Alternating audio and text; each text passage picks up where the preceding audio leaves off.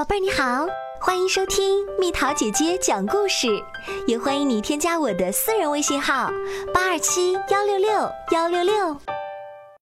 友谊的种子，亚当很喜欢他的新家，那是城市里一栋很高很高的大楼。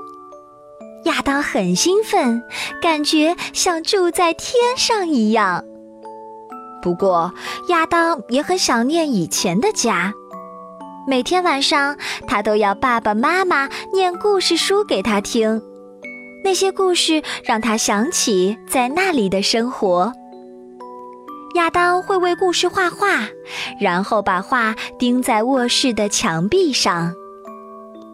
可是，每次他从卧室的窗户往外看，看到的景象都和他的画完全不同。那是一个冰冷灰暗的世界，看上去空荡荡的。有时，他远远看到小朋友们在大楼的阴影里玩耍，可他太害羞了，不敢下楼跟他们打招呼。有天早上，窗外的景象完全看不到了。玻璃上结了一层霜花，那些霜花的图案让亚当想到了冰雪覆盖的森林。亚当伸出手指画了一些动物，让它们生活在这里。一扇窗户画满后，他又跑到另一扇窗户前继续画。直到每扇窗户都画满。那天晚上，亚当第一次看到雪。第二天早上，阴沉灰暗的世界不见了，变成了一个白色的奇妙世界。亚当赶紧跑下楼，冲进雪地，好冷啊！几个小朋友在堆雪人儿。亚当摸了摸雪，雪轻轻的、湿湿的、冰冰的。他也动起手来，用雪堆了一只大象。大象没这么小吧？一个小朋友笑着说：“我们来堆只大的吧。”然后他们扔给亚当一颗雪球，亚当笑了。于是大家一起努力，堆出了一只好大的大象。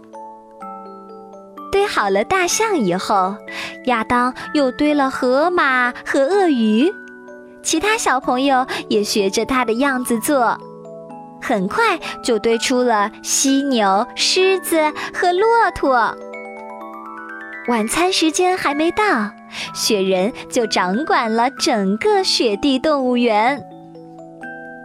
几天后，白雪世界消失了，亚当的新学校也开学了。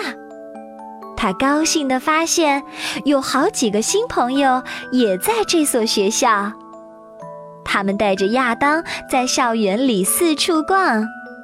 亚当最喜欢的地方是一座小花园，它是灰色操场上最美丽的地方。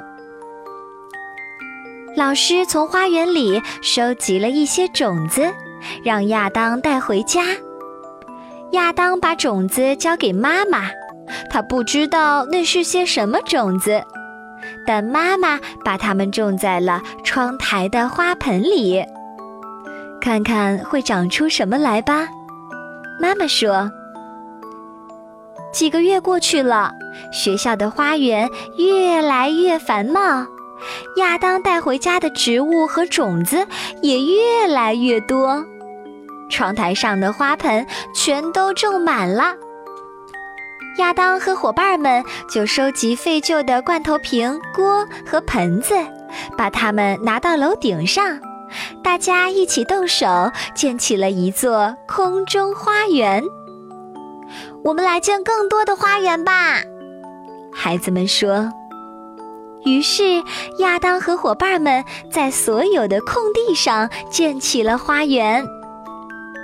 现在，从家里的窗户往外看，亚当看到的不再是一个阴沉灰暗的世界啦，他看见的是一座花园城市。